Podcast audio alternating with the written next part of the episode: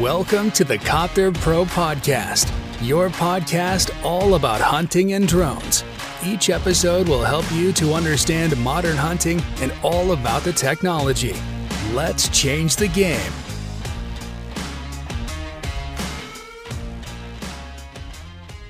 Herzlich willkommen zur neuen Podcast-Folge hier bei Copter Pro. Und zwar bin ich heute nicht alleine, sondern mit einem Gast, und zwar dem Johannes, Johannes Göllnitz, auch bekannt als EastHunting97 auf Instagram. Johannes, stell dich kurz vor, wer bist du, was machst du und woher kennen dich die Leute?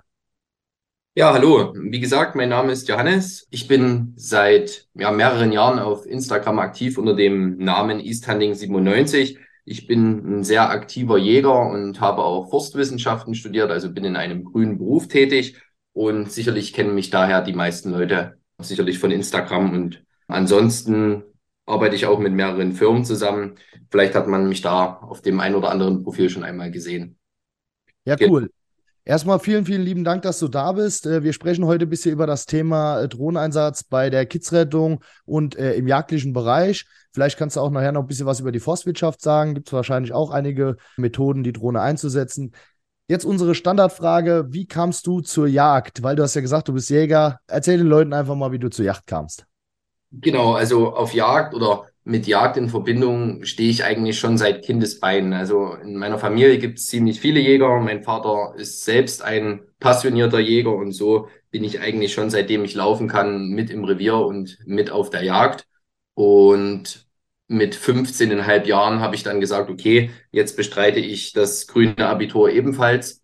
Und das war, ja, so wie ich heute darauf zurückblicken kann, auf jeden Fall die richtige Entscheidung das ist meine größte Passion und deswegen habe ich die Passion auch mit dem Beruf sozusagen in Verbindung gebracht und ja, jage seitdem eben sehr passioniert, vor allem auf Schwarzwild, aber auch auf, auf Raubwild und anderes Schalenwild. Kurze Frage, bist du Hundeführer? Ja, also ich habe jetzt inzwischen einen achteinhalb Monate alten Konchi Polski, also eine polnische Bracke. Die bilde ich gerade ganz fleißig aus und hoffe, dass wir zur nächsten Drückjagdsaison schon fleißig mit durchstarten können. Also du bist auch Hundeführer in dem Sinne, dass du kein Standschnaller, sondern du gehst auch mit der Hunde wie wir auch durch die Hecken. Richtig, oder? Also das wird sich tatsächlich dann zeigen. Jetzt arbeite ich sie gerade sehr intensiv auch auf die Schweißarbeit ein. Ob sie dann wirklich oder ob wir wirklich zu einem guten Gespann heranwachsen, das wird natürlich erst die Zeit zeigen. Bis jetzt macht sie sich sehr gut für meine Begriffe. Wie sie dann aber in der Praxis arbeiten wird, das wird sich dann einfach äh, die nächsten Monate wahrscheinlich zeigen. Aber grundsätzlich bin ich da offen für alles und möchte einfach, dass mein Hund an Wild jagen kann und das ist die Hauptsache. Ja, cool. Das ist ja auch das, was man eigentlich will. Man will mit seinem Hund die beste Zeit verbringen. Und ich, ich kenne es ja, Pablo ist es irgendwie nicht anders. Wir sind zu einem guten Gespann rangewachsen und Gonski Polski, Maurice hat einen Gonski Polski. Ich weiß nicht, ob du das weißt. Nee, das weiß ich tatsächlich nicht. Nee, der hat einen, der hat einen Gonski. King heißt der. Und der ist, äh, ist auch Granate. Also die zwei im Doppelpack, ey, ähm, ist, wirklich, ist wirklich der Wahnsinn. Ja, Sehr cool. Äh, cool. Sag mal, in welcher Region jagst du? Also ich komme aus Sachsen, speziell aus Nordsachsen. Genau. Also Nähe, sage ich mal, Leipzig sollte für jeden ein Begriff sein. Ja, cool. Also wie sieht es da aus mit äh, Saunen bei euch da oben? Also wir hatten früher sehr, sehr gute Saunenbestände, sodass man manchmal schon Kopfzerbrechen hatte, was die Saaten und die Maisflächen angeht. Inzwischen hat sich das ziemlich minimiert aufgrund, ja, was sind die Gründe dafür? Wahrscheinlich ist das ein Zusammenspiel aus mehreren Gründen. Da spielt, denke ich, auch die moderne Technik eine Rolle, aber auch unsere doch sehr hohen Wolfsbestände spielen da, denke ich, eine Rolle und dass viele Jäger leider keine Disziplin mehr an Tag legen und dann eben Leitbachen und sowas nicht mehr geschont werden. Und ich denke, das führt dann dazu, dass wir einfach Einbrüche in der Jugendklasse haben und die ASP und die Zäunung, also die ASP-Zäune spielen sicherlich ebenfalls eine Rolle, was die Schwarzwildbestände anbetrifft, hier bei uns in Sachsen. Wie sieht's denn aus bei euch? Du hast gerade das Thema Wolf angeschnitten, Wolf und ASP. Wolf schon so stark verbreitet bei euch da oben? Ja, also Wolf seit vielen Jahren inzwischen, auch mit einer hohen Zahl, sage ich mal. Wir merken das auch in unseren Revieren deutlich, dass der Graue sozusagen mitjagt und ASP sind wir zum Glück hier in unserem Gebiet noch verschont, aber die Zäune, die ASP-Zäune gehen inzwischen bis nah an die Reviere hier ran. Also es steht quasi vor der Tür. Okay, ja, also das ist auch ein riesiges Thema, was natürlich in äh, näherer Zukunft hoffentlich nicht, aber in vielen Regionen schon tatsächlich der Fall ist. Ja, jetzt mal so aus der, ja, wir haben, wir sind noch weit weg, äh, Gott sei Dank, von ASP und äh, tatsächlich auch noch keine Wolfssichtungen hier bei uns in der Region. Da könnt ihr froh sein. Also ich bin absolut jetzt kein Wolfshasser oder sowas, was ja vielen Jägern leider oft unterstellt wird, dass wir die Wölfe hassen. Aber es ist doch schon so, wenn der Wolf mitjagt, dass sich das Wild doch umstellt. Also Rehwild bei Tageslicht auf Ackerflächen, gut, jetzt in den Wintersprüngen schon, aber ansonsten tritt das Rehwild sehr spät aus, das Rotwild heute mal hier und morgen mal da und dasselbe ist beim Schwarzwild. Also es wird alles sehr unstetig. Die Körungsjagd ist sehr schwierig geworden. Also der, der Wolf ändert definitiv schon vieles. Ne? Und das berichte ich aus Erfahrung und nicht, weil ich den Wolf nicht leiden kann, sondern einfach, weil es so ist. Ne? Habt ihr da wirklich nachweislich dann auch welchem auf der Kamera gehabt oder sowas? Ja, also ich habe hab jetzt gerade vorgestern war ich draußen, da rannte auf einmal ein Sprung Rehe über die Straße, da hatte ich mich schon gewundert und hinten dran hingen zwei Wölfe. Also das ist bei uns definitiv nichts mehr Seltenes. Ich habe sehr, sehr viele Wildkameraaufnahmen, Aufnahmen mit der Wärmebildkamera, aber auch Videos von Drückjagden, wo die Wölfe bei uns mit im Treiben sind. Also das ist definitiv bei uns gar nichts mehr Besonderes. Und für mich, ich bin da nicht mal mehr so, oh, ich habe einen Wolf gesehen, sondern es ist einfach schon so selbstverständlich geworden. Ja, das ist äh, tatsächlich, muss ich ehrlich sagen, ich war in Usedom jetzt mal jagen, wo dann auch der Wolf war oder in manche Regionen, wo es hieß, da kann der Wolf vorkommen. Ich habe zwar wegen meiner Hunde nicht gehofft, dass ich ihn sehe, aber irgendwie kitzelt es doch mal so ein bisschen mal einen zu sehen in freier Wildbahn? Also, wo ich meinen ersten gesehen habe, das ist jetzt vielleicht ja, sechs Jahre her, würde ich jetzt mal so schätzen. Da hatte ich den damals auf der Drückjagd gesehen, der wechselte mich da auf 30 Meter an meinem Stand an und da war ich tatsächlich selbst auch perplex. Da lief es mir so ein bisschen eiskalten Rücken runter. Es ist aber auch ein sehr imposantes Tier. Also wenn man den mit einem sage ich mal, mit einem großen Jagdhund, einem Drahthaar vergleicht und dann so einen Wolf sieht, so einen großen Rüden, da ist schon definitiv noch ein bisschen mehr dahinter. Ne? Also es ist schon ein tolles, imposantes Tier, aber für uns Jäger halt ein bisschen mit zweischneidigem Schwert zu sehen, sage ich jetzt mal. Ja, hundertprozentig. Die Diskussion, ich glaube, die brauchen wir gar nicht weiter ausführen, weil nee. äh, das gibt nur, das gibt nur Hate und alles. Genau. Da haben, hat jeder seine Meinung. Ich denke, schönes Tier, aber vielleicht nicht in jeder Region. Und äh, die Frage ist, ob wir sie brauchen. Aber du hast eben das Thema moderne Technik angesprochen, auch im Thema Saunenbestand. Wie stehst du denn zu moderner Technik bei der Jagd oder bist du noch ganz traditionell eingestellt? Also ich jage auch mit Wärmebildtechnik. Also ich habe ein Vorsatzgerät und ich nutze auch Wärmebildhandgerät. Ich stehe der ganzen Sache auch absolut offen gegenüber und finde, wenn man die Wärmebildtechnik oder allgemein die moderne Technik richtig einsetzt, kann man damit sehr weitgerecht und gut jagen. Es gibt natürlich immer schwarze Schafe, das ist wie mit allem, das gibt es wahrscheinlich auch bei jedem Sport oder bei jedem Hobby, dass da Leute dabei sind, die halt manche Sachen missbräuchlich benutzen. Und für mich muss ich ganz ehrlich sagen, die Chance, dass da zum Beispiel eine führende Bache liegt oder sowas, die wird nahezu gegen Null gesetzt. Und das ist für mich einfach, man kann damit sehr weitgerecht und zielgerichtet jagen. Das finde ich sehr, sehr gut und deswegen stehe ich der Sache auch total offen gegenüber. Ja, gebe ich dir vollkommen recht. Also bei unserem Revier ist es auch nicht anders. Du hast eben angesprochen, das Thema Leitbachen, dass die auch nicht mehr so geschont werden. Und da ist ja immer so das Thema Drückjagd. Dann äh, wechseln ein paar Bachen an oder ein paar Schweine, gewisse Größe, sagen wir mal 40, 50 Kilo. Die werden geschossen. Keiner macht jemandem einen Vorwurf, auch manchmal schwerer. Und äh, es ist aber einfach nicht gut für unsere Rottenstruktur. Oder wie siehst du das?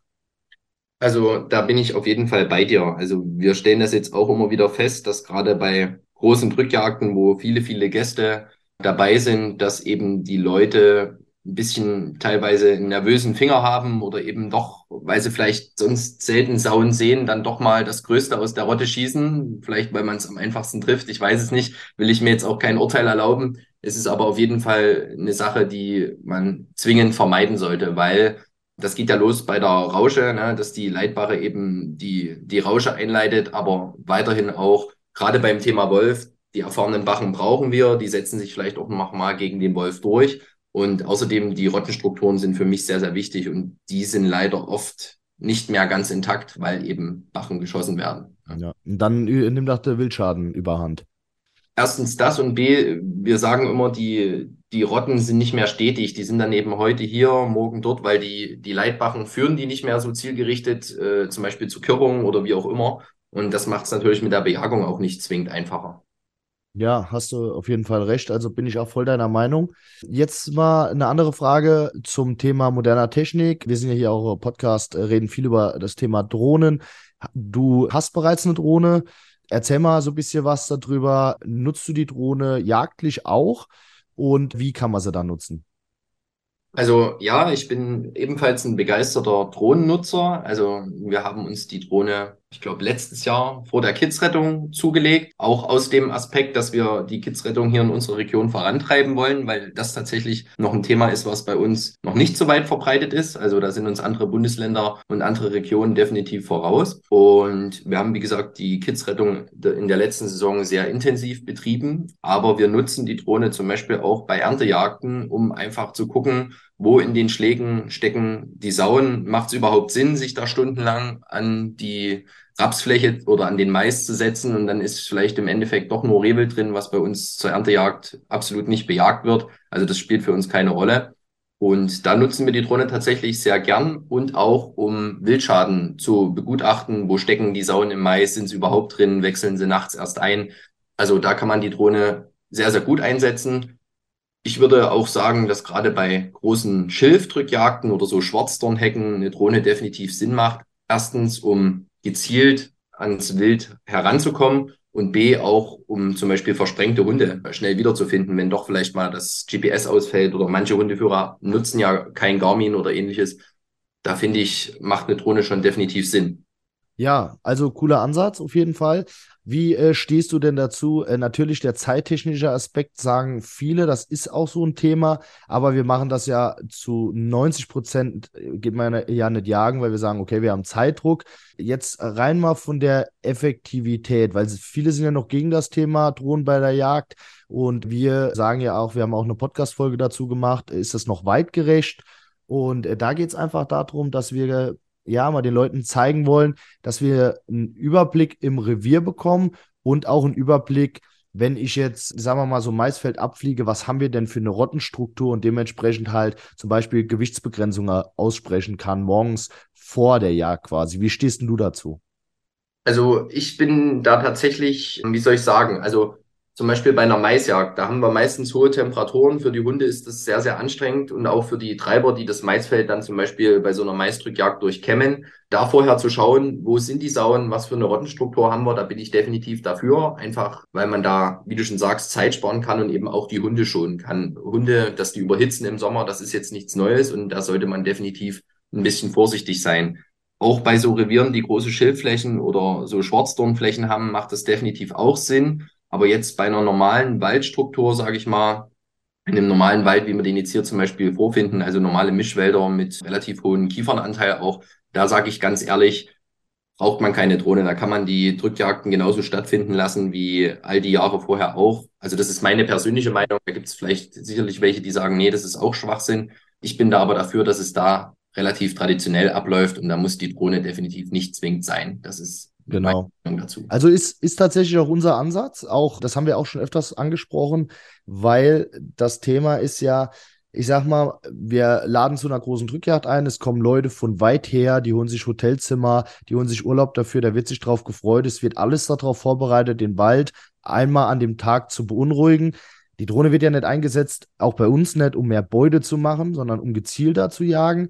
Und in so großen Wäldern brauchen wir die Drohne eigentlich muss ich ehrlich sagen, auch nicht. Außer da ist eine Straße, wo wir nochmal so Ecken abwägen. Macht das Sinn oder nicht? Aber vom Prinzip her laufen die großen Jagden bei uns auch ganz traditionell ab und wir bejagen hauptsächlich an den Schadfläche. Konntest du nachweislich dadurch ein bisschen die Ruhe im Revier steigern, weil ihr gezielter gejagt habt und nicht mehr einfach drauf los? Also wie gesagt, wir setzen sie vor allem bei Erntejagden ein, ne? also um vorher zu schauen, da ist sowieso Unruhe. Aber bei Drückjagden und so weiter haben wir sie tatsächlich nicht eingesetzt. Deswegen wäre es jetzt gelogen, wenn ich sage, ja, wir konnten die Ruhe steigern. Aber wir konnten auf jeden Fall, sage ich mal, das Zeitmanagement ein bisschen verbessern, indem man eben, wir haben relativ große Schläge bei uns, also über 100 Hektar ist keine Seltenheit. Und äh, man weiß ja, wie lange ungefähr ein Mähdrescher oder ein Häcksler braucht, um, um ein 100 Hektar Feld abzuernten. Das ist meistens nicht mal an einem Tag möglich. Und das ist natürlich dann für uns gut, schnell schauen zu können, okay, in dem Streifen sind jetzt noch Sauen drin, hier lohnt es sich, äh, sich hinzusetzen oder zu sagen, okay, die 100 Hektar sind leer, hier ist kein Schwarzwild drin, dann können wir sagen, okay, wir können daheim bleiben und andere Sachen in der Zeit machen. Ne? Und das finde ich ist schon eine Zeitersparnis, die extrem Sinn macht. Ne? Mit dem Hintergedanken natürlich der Wildschadensverhütung, denke ich auch. Ja. Wildschadensverhütung, genauso ist es. Und bei uns ist es natürlich auch so, die Landwirte wollen natürlich auch sehen, dass, dass wir dann vor Ort sind, wenn das äh, Feld geerntet wird, einfach, dass die sehen, okay, der Jäger ist bemüht, Wildschaden zu verhüten und die Schwarzwildbestände, trotz dass sie schon gesunken sind, natürlich auch äh, weiterhin abzusenken. Das ist einfach ein, ein, Miteinander mit den Landwirten und das ist, denke ich, ganz, ganz wichtig, dass man mit seinen Landwirten im guten Austausch steht. Ja, jetzt kommen wir zu dem Thema guter Aus Austausch mit dem Landwirt. Ihr habt letztes Jahr die erste Kids-Rettungssaison abgeschlossen mit der DJI Advanced. Genau. Und, äh, ja, gib mal einfach mal so ein bisschen Feedback. Wie war die erste Kids-Rettungssaison mit einer Drohne? Habt ihr vorher Drohnenerfahrung gehabt? Ne, also wir hatten vorher noch keine Drohne, wir hatten kurzzeitig eine Unique, da waren wir nicht ganz so zufrieden damit, sind dann auf die DJI umgestiegen und haben dann die erste Kids-Rettungssaison wirklich erfolgreich abgeschlossen, würde ich sagen. Also bei uns, es war ein Lernprozess natürlich. Ne? Wir hatten von dir sehr, sehr viele gute Tipps mit auf den Weg bekommen. Ihr habt ja auch so wunderschöne Handouts, nenne ich jetzt einfach mal so Steckbriefe, wo man wirklich die Kids-Rettungsgeschichte auch sehr gut planen kann. Aber natürlich entwickelt sich so viel in der Praxis, sage ich mal. Also wenn man dann das erste Mal draußen ist und den ersten Einsatz fliegt, dann merkt man, okay, das könnte man noch anders machen und das noch anders. Also äh, wir haben uns da Stück für Stück gesteigert, aber im Endeffekt haben wir 52 Kitze hier bei uns in der Region gefunden, was für uns echt eine, eine gute Zahl ist, ne? dafür, dass wir es ja quasi auch bloß nebenbei vor der Arbeit machen, ne? beziehungsweise abends. Ne? Wie war das so von der Organisation her, gerade am Anfang? Äh, du hast jetzt gesagt, so ein paar Handouts, Checklisten von uns. Genau. Direkt der generelle, sagen wir mal, der generelle Umgang mit der Drohne, äh, fandst du es jetzt entspannt oder sagst du, boah, also ich bin jetzt, du bist ja wahrscheinlich technisch auf einem guten Level, ja? Ja. Aber für, vielleicht hat es ja auch ein paar Leute dabei, die das nett waren. Wie, wie stehst du dazu? Also für die ältere Generation, sage ich jetzt mal, was zum Beispiel mein Vater ist, der jetzt so um die 55 Jahre alt ist, also die mussten sich da schon so ein bisschen reinfuchsen, sage ich mal. Also für die ist es nicht ganz so einfach wie für die jüngere Generation. Ich habe das Ding tatsächlich in die Hand genommen, habe darauf geachtet, dass es natürlich möglichst nicht vom Himmel fällt und dann ist man da aber relativ schnell konform damit und kann auch große Flächen in kurzer Zeit abfliegen und auch erfolgreich. Also ich würde sagen, die Ausfallquote ist, ist sehr, sehr gering im Vergleich zu den traditionellen Methoden wie Durchgehen oder Kidsflaggen stecken. Also die, die Handhabung für jemand, der ein bisschen technisch versiert ist, ist für mich, muss ich sagen, easy. Also überhaupt nicht schwer. Okay, perfekt. Ja, dann vielleicht das Thema, ja, wie habt ihr so eine Kidsrettung strukturiert, also organisiert? Ihr seid da morgens rausgefahren, relativ früh wahrscheinlich. Und habt ihr die Flächen da bei euch geplant? Weil die, die sind ja schon relativ groß. Also es ist tatsächlich so, dass dadurch, dass wir das das erste Jahr gemacht haben, wir zwar auch die Landwirte versucht haben, mit ins Boot zu holen und gesagt haben, okay, wir haben uns eine Drohne gekauft, wir wollen dieses Jahr die Kidsrettung intensiver betreiben, war es doch so, dass viele Landwirte da nicht so dergleichen getan haben und wir da natürlich ein bisschen Überzeugungsarbeit leisten mussten, dass sie zum Beispiel bei so einer Aktion mal mit dabei sind und sehen, okay, wir können hier relativ schnell, relativ sicher die Kitze finden. Und das hat sich dann auch rumgesprochen. Aber es gibt halt immer wieder so ein paar Landwirte, die dann eben nicht so offen dafür sind, wo man dann an der Fläche vorbeikommt und plötzlich den Traktor mit dem Mähwerk sieht. Da kann man natürlich noch schnell rausspringen und spontan die Fläche abfliegen. Aber es ist natürlich schöner, wenn die Landwirte vorher, in der Abend vorher zum Beispiel Bescheid sagen, dass wir früh eben an den Flächen sein können. Und wir haben es dann so gemacht, ich habe die meistens alle händisch abgeflogen, also ich habe die nicht vorgeplant weil sich die Wiesenflächen tatsächlich bei uns von der Größe her noch in Grenzen halten. Also wir sind tatsächlich aber auch Futterrocken abgeflogen. Das waren 75 Hektar. Da haben wir auch allerhand Kitze rausgeholt. Und selbst da hat das mit der Drohne wirklich gut funktioniert. Und der war teilweise, sage ich mal, hüfthoch. Ne? Also das ist dann schon echt, man kann da echt in hoher Vegetation auch sehr zuverlässig Kitze finden. Aber von der Planung her, ja, was haben wir beachtet? Dass wir genug Kartons haben. Also ich arbeite mit Kartons, wo die Kitze reinkommen, dass da genug vorhanden ist. Und dann haben wir uns immer schon so Spots ausgeguckt, wo wir die Kitze dann abstellen, dass sie halt nicht mitten auf dem blanken Acker sind, dass die Sonne da drauf scheint. Wir haben dann immer geguckt, wo wir vielleicht ein paar Randbäume haben, wo die schön sicher im Schatten stehen und wo wir sie dann auch wieder freilassen können, wenn die Maat sozusagen vorbei ist, ne? ohne dass sie gleich von den Greifvögeln ja, äh, aufgespürt werden. Immer so ein Thema, ja. Also Leute, tut uns den Gefallen, setzt die Kitze nicht einfach mit auf die Wiese. Also du sagst auch, du bist ein Freund davon, man holt die Kitze aus der Wiese raus, um die Gefahr quasi, ähm, dass der Landwirt sie dann doch irgendwie übersieht, einfach zu null zu auf null zu setzen, sage ich einfach mal. Genau, also wir holen die alle raus. Ich habe einen großen Kescher. Ne? Also manche Kitze lassen sich ja nicht ganz so leicht fangen wie, wie andere. Ja. Ich habe dann einen großen Kescher meistens mit dabei und dann fangen wir die Kitze packen die in Karton. In den Karton sind ausreichend Löcher drin, ein bisschen Gras rein. Natürlich Handschuh auf, das ist für mich ganz wichtig. Und auch die Hände mit ein bisschen Gras vorher einreiben, dass man so möglichst wenig Witterung abgibt. Und dann kommen die in den Karton und dann stellen wir die schön in Schatten. Und sobald der Landwirt fertig ist, werden die Kitze unter den Bäumen da mit ein bisschen, so ein bisschen so Gras gehüllt und dann einfach da sitzen gelassen. Und ich denke, die Annahmequote, dass die Ricken die Kitze wieder abholen, ist, ist sehr, sehr hoch. Also wir haben keine Kitze gefunden, die jetzt da irgendwo orientierungslos rumgeirrt sind oder äh, gefressen wurden. Also wir haben die, wir kontrollieren die, die Flächen auch nochmal am Abend, ob wir da irgendwo jetzt einen Kitz rumirren sehen und es ist tatsächlich überhaupt nicht der Fall gewesen. Ja. Da haben wir eine kurze Zwischenfrage. Wenn der Wolf da aktiv ist, gut, die haben ja keinen Eigengeruch, ist schwierig zu finden, aber theoretisch könnte es ja auch sein, dass der Wolf sich mal so einen Kitz holt, oder?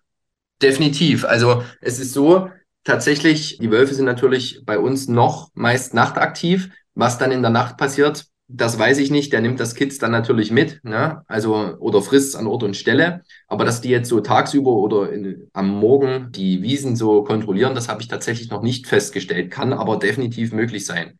Ja. Okay, ja, muss man mal beobachten, vielleicht interessante äh, Sache. Wir haben da auch so ein bisschen mehr, ich sage jetzt, ist ja keine Studie, aber so ein bisschen dokumentiert, dass wir quasi Wildkamera aufgestellt haben, wenn wir die Kitze freigelassen haben, also wenn wir die quasi erst an der Rand gesetzt haben, da haben wir eine geile Aufnahme, wo die Ricken uns die Körbe versucht haben kaputt zu machen.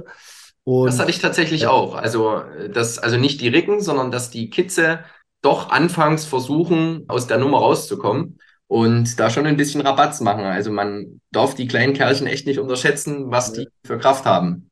Ja, das stimmt allerdings. Jetzt kurze technische Frage nochmal. Wie konnten wir dich denn äh, bis dato jetzt von Copter Pro hier unterstützen bei äh, dem Thema Kidsrettung generell und im Umgang mit der Drohne?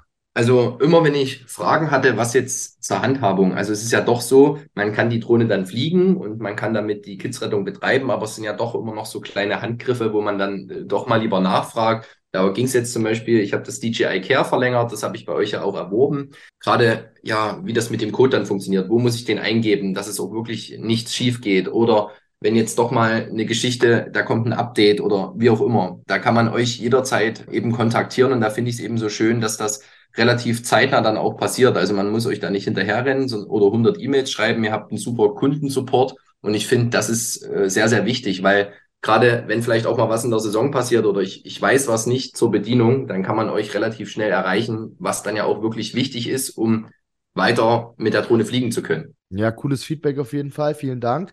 Nur, dass die Leute auch mal hören, wie man in der Kids-Rettung unterstützt werden kann. Also es soll jetzt hier keine Eigenwerbung sein, sondern auch einfach mal, dass es auch bei Techniken, die zwar für technisch Begabte relativ einfach zu nutzen sein, für vielleicht die ältere Generation, ja, ein bisschen Übung äh, benötigt, sage ich jetzt einfach mal, aber es gibt halt trotzdem technische Fragen und da muss man jemanden haben, der einen hilft, gerade in der Kidsrettung zusammen. Wir haben so viele Leute, die äh, eine Drohne als Ersatz brauchen, weil sie ihre entweder mit, mit, dem Auto drüber gefahren sind, weil sie irgendwo gestanden hat oder am Baum geflogen sind. Da kann man einen guten Ansprechpartner, denke ich, gebrauchen.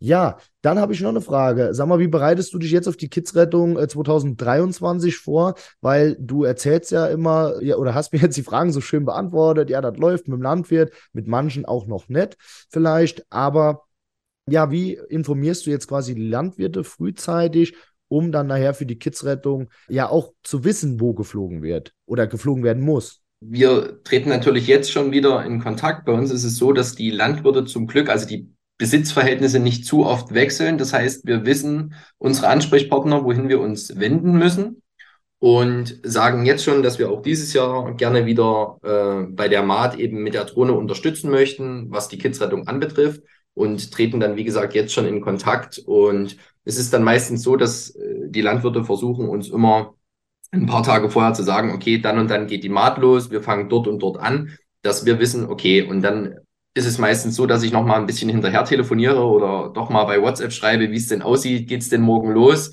Und wenn ich dann weiß, okay, jetzt startet die Saison, dann versuche ich oder vielleicht sagen die Landwirte sogar, der geht uns ein bisschen auf den Sack auf gut Deutsch, weil ich den dann halt wirklich an Fersen klebe und den immer wieder sage, okay, wo wird jetzt weitergemacht? Einfach aus dem Grund, weil ich nicht möchte, dass eine Wiese ungeflogen gemäht wird, weil es ist einfach, wir haben es dieses Jahr wieder festgestellt, egal wie klein die Wiese ist, es kann immer was drin sein. Und wir haben letztes Jahr auch an den lustigsten Spots, sage ich mal, Kitze gefunden. Also zwischen alten Traktoranhängern, die schon jahrelang nicht mehr benutzt wurden. Ganz am Rand von der Wiese lag dann eben ein Kitz, wo wir überhaupt nicht damit gerechnet hätten. Aber das kann vielleicht auch mit dem Wolf zusammenhängen, dass sich das Rehwild immer mehr an die Ortschaften ranzieht und, und umso näher liegen natürlich dann auch die Kitze in den Ortschaften und an Stellen, wo man vielleicht gar nicht damit rechnet. Und deswegen versuche ich da echt jede Wiese, die gemäht wird, abzufliegen und auch wenn der Landwirt schon über 80 ist und von moderner Technik überhaupt nichts hält, versuche ich den trotzdem irgendwie zu erreichen und zu sagen, Mensch, es kostet euch nichts. Das ist immer ganz wichtig. Also ich sage den Landwirten, dass die dafür nichts zusätzlich zahlen müssen, weil das ist ja bei vielen dann die Angst, dass sie dann vielleicht irgendeine Rechnung bekommen, wo wir sagen, ja, wir möchten dann Geld von euch, weil wir die Wiese geflogen sind. Das wollen wir absolut nicht. Wir wollen einfach nur, dass uns Bescheid gesagt wird und dann machen wir das alles, planen das auch komplett selbstständig und organisieren das komplett selbstständig. Ne? Also das ist wichtig, dass man da mit den Landwirten wirklich so in Verbindung tritt und denen das auch möglichst zugänglich erklärt, auch den Älteren, dass die das verstehen, was da jetzt passieren soll und dass, dass das für die nichts kostet und aber eine sehr gute Sache ist. Ne? Genau, also ihr macht äh, tatsächlich alles ehrenamtlich. Ja, wir machen es ehrenamtlich. Es ist jetzt so, wenn ich jetzt für Jagdfreunde und sowas fliege, die geben mir dann eben vielleicht mal was von ihrer selbstgemachten Wurst oder bezahlen einmal das, äh, den Sprit sozusagen, um bis dahin zu kommen. Aber ansonsten nehme ich da absolut kein Geld, einfach aus dem Grund, weil ich es für die Sache mache, dass die Kitze gerettet werden und nicht, um damit Geld zu verdienen. Genau, aber wie stehst du zu dem Thema? Es gibt ja auch tatsächlich Dienstleister, die das im Lohn dann machen.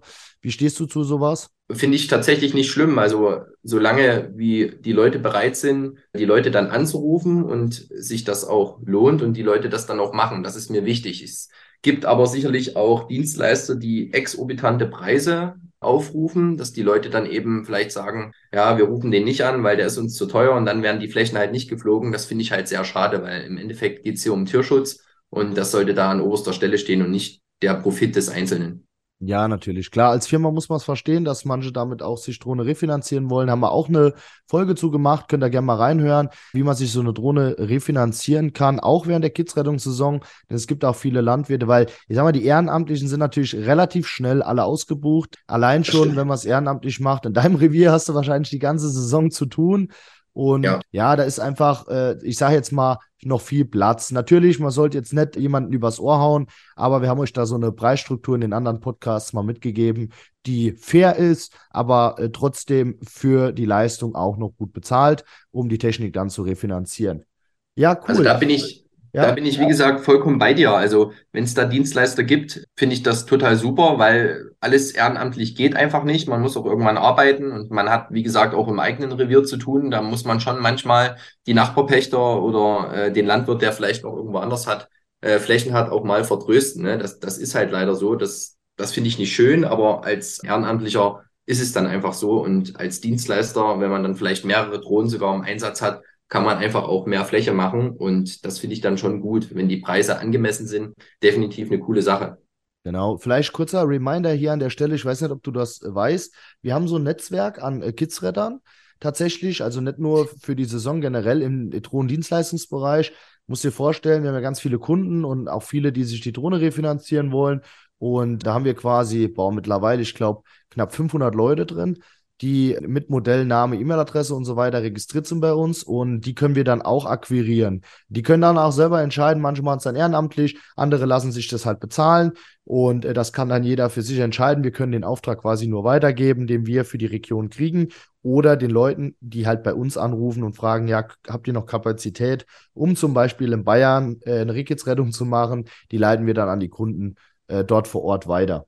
Das ist definitiv schon auch eine coole Sache. So kann man halt das Netzwerk auch weiter aufbauen. Wie gesagt, also wir sind, was hier die Drohnentechnik und die Kidsrettung mit der Drohne anbetrifft, doch sehr Verhalten unterwegs. Also bei uns gibt es nicht viele Drohnenführer, die die Kidsrettung betreiben. Und das ist eigentlich sehr, sehr schade, weil die Wildbestände oder Rehwild haben wir schon noch genug und dementsprechend auch allerhand Kitze und Fläche ist bei uns auch genug vorhanden, aber eben die Leute fehlen leider. Ja, ich denke, wenn man da noch ein bisschen Öffentlichkeitsarbeit macht und das kann man natürlich innerhalb der Jägerschaft machen, innerhalb der Landwirtschaft Maschinenring oder sowas äh, wäre eine Idee für euch, werden wir das auch, denke ich, schaffen, bundesweit nachher auch durchzusetzen. Oder wie stehst du dazu? Ja, also ich denke, weil ja auch gerade so ein gewisser Generationswechsel in der Jagd vollführt wird. Also es kommen ja doch sehr, sehr viele junge Jäger nach. Ne? Und ich denke, dass die, die jungen Leute auch die Technik ein bisschen mehr mit einbringen und dadurch wird sich diese ganze Drohnen- oder Kidsrettungsgeschichte wahrscheinlich in den nächsten Jahren doch noch steigern, auch bei uns hier in der Region, was auch sehr, sehr schön ist. Ne? Ja, cool auf jeden Fall. Jetzt mal eben, du hast am Anfang angeschnitten, das habe ich zwar jetzt nicht als Frage da stehen, aber na, natürlich bereiten wir auch Fragen vor für unsere Gäste, aber du bist äh, Forstwirt, hast du gesagt, ne? Also ich also bin kein Forstwirt, ich habe Forstwissenschaften studiert und bin jetzt quasi angehender Förster. Ne? Ah, du bist angehender Förster, okay, alles klar. Genau. Hast du die Drohne schon mal für den forstwirtschaftlichen Bereich eingesetzt? Tatsächlich nicht, aber ich habe gute Freunde von mir aus dem Studium, die nutzen die Drohne tatsächlich forstwirtschaftlich. Und zwar haben wir also bundesweit mit den äh, Problemen des Borkenkäfers äh, in den letzten Jahren extrem zu tun gehabt. Und die haben tatsächlich die Drohne bei der Borkenkäfersuche mit eingesetzt, um einfach vielleicht befallene Bäume anhand der Farbe kann man das ja relativ gut erkennen, der Kron, zu suchen und dann einfach in weiträumigen Gebieten schneller an diese sogenannten Käfernester halt ranzukommen und die dann für den Harvester äh, zugänglich zu machen. Die ich weiß nicht, ob du das weißt. Es gibt äh, Multispektralkameras, schon mal davon gehört? Gehört habe ich schon davon, ja. Ja, es gibt mittlerweile sogar multispektral Drohnen. Das bedeutet, die haben äh, vielleicht kurze Erklärung dazu. Äh, multispektral ist quasi die Erkennung von einem Pflanzengrün. Das nennt sich NDVI-Wert. Und man erkennt quasi die Nährstoffwerte im Boden und natürlich auch in Bäumen. Und ähm, die werden dann eingesetzt, entweder normale Drohne, um dann quasi drüber zu fliegen, teilweise auch Wärmebilddrohne dafür, oder halt eben die Multispektraldrohne. Gibt es jetzt auch eine, eine Mavic 3 Multispektral und die ist dann halt relativ klein und handlich. Und dann fliegt man über die Baumkrone und sieht quasi, dass dort in der Baumkrone halt schon die Nährstoffe des Baums entzogen wurden durch den Borkenkäfer. Okay. Sehr cool, ja. Und ich denke, dass die, dass die Drohne tatsächlich ein, ein Instrument ist, um in Zukunft auch schneller und besser den Käfer bekämpfen zu können, weil wenn man jetzt zum Beispiel die Region Harz nimmt, ne, da steht kaum noch ein Baum. Das ist sicherlich, ich weiß nicht, wie es bei euch in der Region ist, aber bei uns hat da teilweise der Bogenkäfer schon echt zugeschlagen und moderne Technik macht es da, denke ich, möglich, schneller zu agieren. Ne? Ja, also du sprichst es gerade an, hier Thema Borkenkäfer. Ich bin, ich fliege ja noch äh, ab und zu mal ein bisschen Hubschrauber, bin da über den Harz mal geflogen. Da habe ich gedacht, um Gottes Wille, da ist ja nix mehr. Da, ist, da steht ja kein Baum mehr. Und nee. da dachte ich, naja, bei uns ist ja eigentlich noch ganz cool. Und dann bin ich durchs Revier gefahren, gedacht, naja, da sind ja schon ein paar Bäume braun. Und jetzt in einer Woche fangen sie an und machen uns einen kompletten Schlag von ungefähr zwei, drei Hektar komplett platt. Ja, ja gut, das, also zwei, drei Hektar, das ist noch relativ entspannt, ne? Aber es ist eben so, dass ich sag mal so, es ist alles eine Personalfrage, ne? Und, und wenn man da jetzt hunderte Hektar als Revierförster zu betreuen hat und vielleicht gerade aus dem Fichtengebiet kommt, wo der Käfer eben extrem zuschlägt, kann dann so eine Drohne doch schon viel Katastrophe verhindern, sage ich mal, indem man einfach schneller viel mehr Fläche abgeflogen bekommt. Was natürlich das händische äh, Suchen der Käferbäume nicht, äh, nicht ersetzt. Ne? Das ist trotzdem noch, denke ich, notwendig, aber eine Drohne kann da, denke ich, sehr gut unterstützen. Ja, wir setzen nach mittlerweile, wir haben das auch schon gemacht, wir setzen quasi GPS-Punkte über den Käferbäume und dann kriegt der Förster nachher eine Karte oder hat das selber, wenn er eine Drohne hat, quasi eine Karte in Google Maps mit den ganzen Punkten, wo die Bäume drin sind. Das ist schon auf ein, ich sage jetzt mal, auf 30 bis 50 Zentimeter genau, ja, je nachdem, ob ja. er mit RTK fliegt oder nicht. Und äh, dementsprechend hast du dann quasi äh, da, deine Karte und kannst dann abwägen, guck mal da, da ist der Befall am stärksten und so weiter. Ja, also wie gesagt, definitiv eine, ein cooles Gadget, was man, denke ich, auch in Zukunft immer mehr sehen wird oder was auch immer mehr eingesetzt werden wird, einfach weil es schneller geht und weil es einfach auch notwendig ist. Ja. ja, cool. Nee, dann würde ich sagen, das ist ja wie bei jedem Podcast, den wir machen. Wir können wahrscheinlich noch drei Stunden sprechen. Ich denke, wir machen mal noch eine Podcast-Folge, wenn du äh, Lust darauf hast, nach der Kidsrettungssaison als Resümee der Kidsrettung 2023 bei euch. Und ja, und dann schauen wir einfach mal, wie eure Saison dann läuft. Ja, möchtest du noch abschließend was sagen an alle Hörer hier?